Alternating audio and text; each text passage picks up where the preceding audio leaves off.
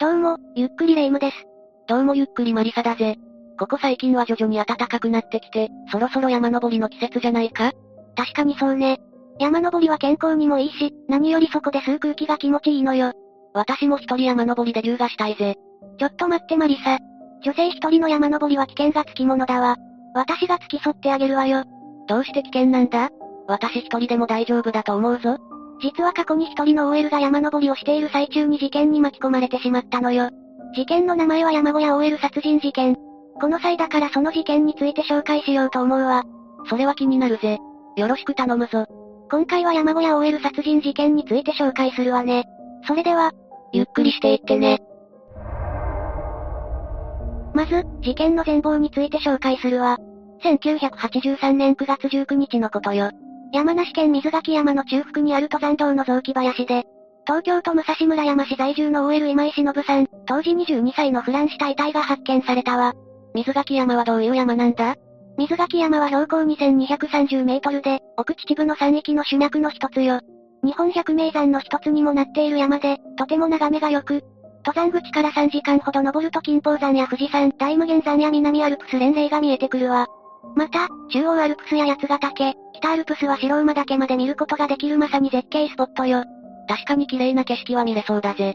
事件当日、今井さんは一人で登山に出かけたのか？今井忍さんは1983年9月3日の早朝に山梨県の下間町にある水垣山へ一人で登山へ出かけたそうよ。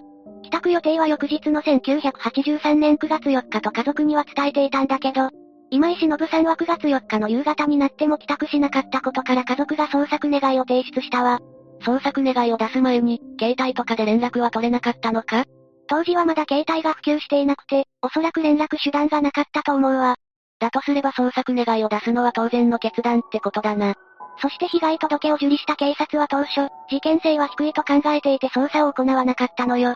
そんなことがあるんだな、ご両親は納得いかないと思うぜ。だから今井忍さんのご両親は諦めずに独自に探したそうよ。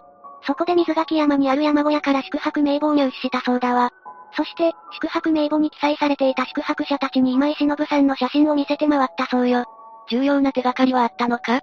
ええご両親の努力の甲斐があり、一人の登山者から女性の叫び声を聞いたとの証言を得ることができたそうよ。その証言をもとに山梨県警韮崎署は事件性があると判断し捜索を行ったそうだわ。正直、捜査に乗り出すのが遅い気がするぜ。山小屋で遭難となると発見までの時間がかなり重要だと思うからな。確かにそうね。そして捜索の結果、今井忍さんは水垣山へ登山に出発してから16日後の1983年9月19日に、フランした遺体となって発見されたわ。こんな悲しい事件が起きてしまったんだな。捜査に乗り出すのが遅れた警察だけど、捜査はどんな感じだったんだ？山梨県警韮崎署は今井忍さんのご両親から、女性の叫び声を聞いたという登山者の証言を得て、他殺と事故の両方から捜査を開始したそうだわ。何か重要な手がかりがあったのか？今井忍さんの遺体発見現場近くにある富士見平小屋の管理人である、大柴務に事情聴取したそうよ。大柴務は、今井忍さんは1983年9月3日の16時頃に富士見平小屋に来たが、その後17時頃に若い男性が今井忍さんを呼びに来て、一緒に出て行ったまま帰ってこなかったと証言しているわ。大柴務は事情聴取を受けている際、大変落ち着きがなかったそうよ。ただの事情聴取で落ち着きがないなんて、相当怪しいじゃないか。そうね、だからあまりの落ち着きのなさに山梨県警韮崎署の捜査員は、大柴務に対して不信感を抱いたそうよ。だから大柴務に対して大変厳しく事情聴取を行ったそうだわ。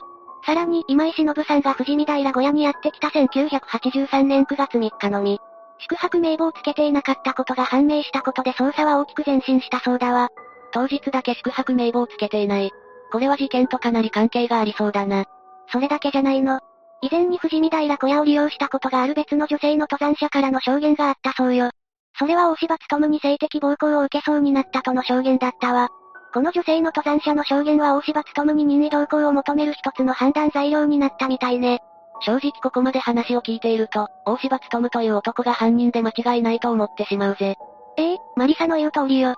まずは今井忍さんが富士見平小屋にやってきた1983年9月3日の未宿泊名簿をつけていなかったこと。そして別の女性の登山者による富士見平小屋を利用した際に、管理人である大柴務に性的暴行を受けそうになったとの証言。以上の2点から山梨県警韮崎署は1983年9月23日、大柴務に対して容疑者として任意同行を求めたそうよ。事情聴取を受けた当初は、大柴務は今井忍さんに会いに来た男性の存在を口にし、容疑は否認していたそうだわ。しかし、同日夕方に容疑を認めたそうよ。やっぱりこの男が犯人だったんだな。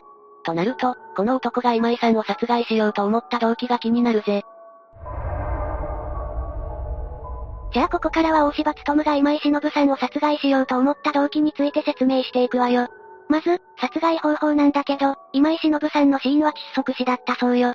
1983年9月3日に水垣山へ登山に出かけた今井忍さんは、水垣山の中腹にある富士見平小屋へ宿泊していたそうだわ。大柴務は、その日の夜お手洗いへ行くために外へ出た今井忍さんに、性的暴行を加えようと近づいたそうよ。そこで大柴務は今井忍さんを傍らの草むらへ連れ込もうとするんだけど、抵抗にあったそうだわ。急にそんなことされそうになるんだから、相当焦ったと思うぜ。でも大柴務は必死に抵抗し、逃げようとする今井忍さんを逃がさないようにと、T シャツの襟を掴んだそうだわ。その際、運悪くそこは斜面であったため今井忍さんの首はきつく絞められて、窒息しなくなってしまったそうよ。そうだったのか。でも大柴務は今井さんの遺体を遺棄しているんだよな。完全に今回のことを隠そうとしている気がするぜ。今井忍さんを殺害後、大柴務は遭難したと見せかけようと画策したそうよ。そして殺害現場から100メートルほど離れた場所へ今井忍さんの遺体を遺棄したそうだわ。今井さんの持ち物とかはどうしたんだ？持ち物に関しては犯行後、焼却したそうよ。でも遭難したと見せかけるならあえて荷物は残しておくべきだったんじゃないかと思うぜ。そう、大柴務は持ち物をすべて焼却するなど爪の甘さが出たのよ。このようなことから、突発的な犯行だと伺えるわ。突発的な犯行なのは分かったけど、実際の動機というものはあるのか？抵抗の末命を奪ってしまったから。当初大柴務は今井忍さんに性的暴行を加えることだけが目的だったと推測されるわ。そして性的暴行後、殺害することまで計画はしていなかったけど、今井忍さんが抵抗し逃げようとしたことで、焦りの気持ちが出たと思うわよ。確かにそう考えるのが普通だな。でも窒息死とはいえ、息が途絶えるには相当時間がかかると思うぜ。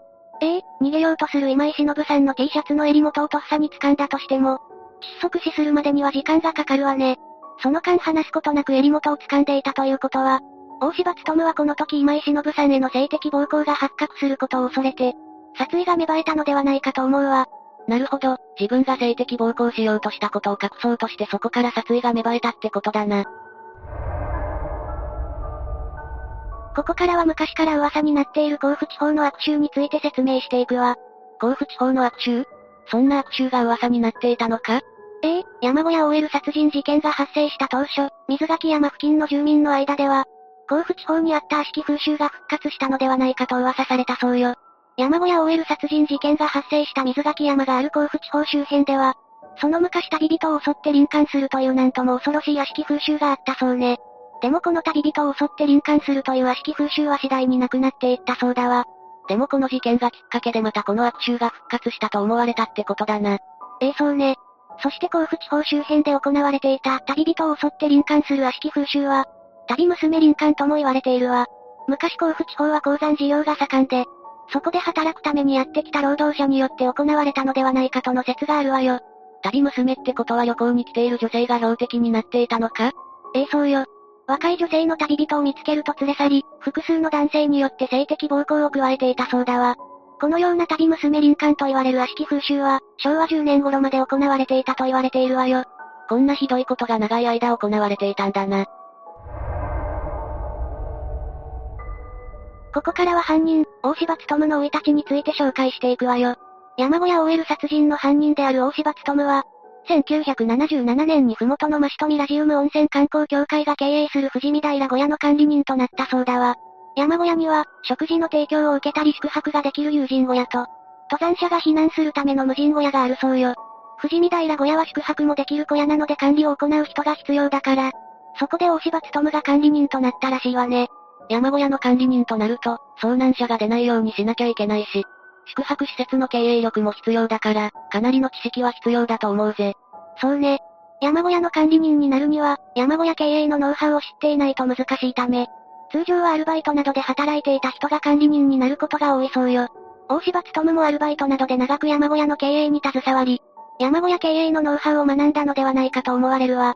ちなみに大柴務は無口でおとなしい性格であるとされていたけど、その反面、女性の登山客への対応には大変問題があったそうよ。まあ、女性に性的暴行を加えようとしているくらいだからな。さっきも説明したけど、山梨県警韮崎署が捜査を進める中で、女性の登山者が過去に大柴務に性的暴行を受けそうになったとの証言があるわ。また、別の女性の登山者が富士見平小屋に宿泊した際、大柴務に性的暴行を受けそうになり、富士見平小屋から逃げ出し別の小屋へ助けを求めたこともあるそうよ。常習犯だったということか。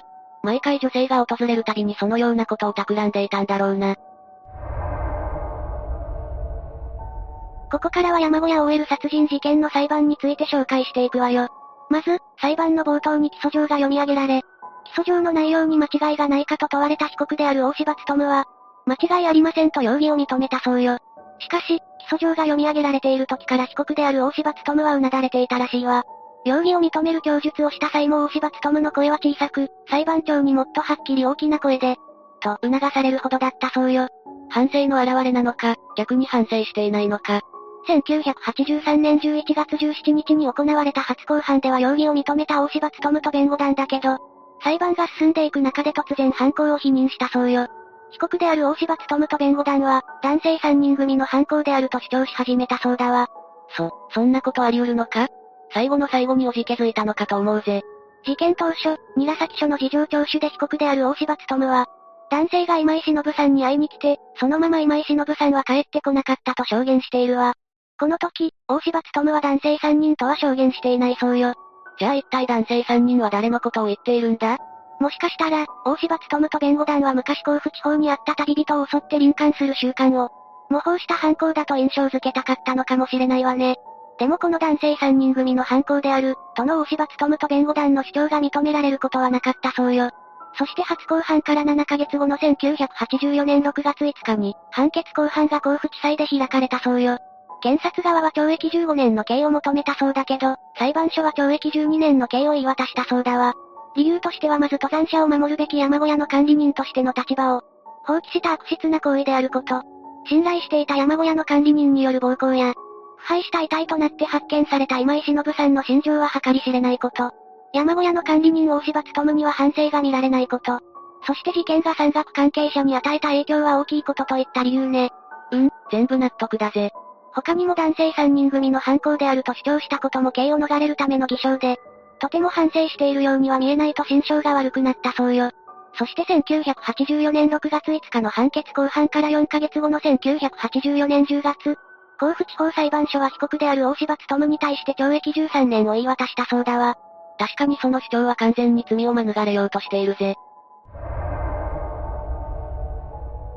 実はこの事件が発生する4年前の1979年7月7日にも、登山をしていた2人の若い女性が行方不明になり、1ヶ月後に白骨化した遺体となって発見される事件が発生しているわ。山小屋 OL 殺人事件の被害者となった今井忍さんの登山ルートと、山小屋 OL 殺人事件の4年前に発生した事件の被害者である2人の若い女性の登山ルートが、同じだったそうよ。もしかしてこの事件の犯人も大柴務の仕業なんじゃないか？行方不明からしばらくしてから遺体となって発見されたところも類似しているそうよ。だから山梨県警韮崎署は、4年前の若い女性の登山者2人が白骨化した遺体で発見された事件にも、大柴務が関与しているのではないかと追及したそうだわ。しかし、この事件に関しては証拠もなく立件は見送られているわよ。そうだったのか。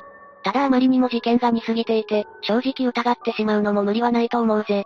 今井忍さん以外にも富士見平小屋に宿泊した若い女性が、管理人である大柴務によって性的暴行を受けそうになったこともあるからね。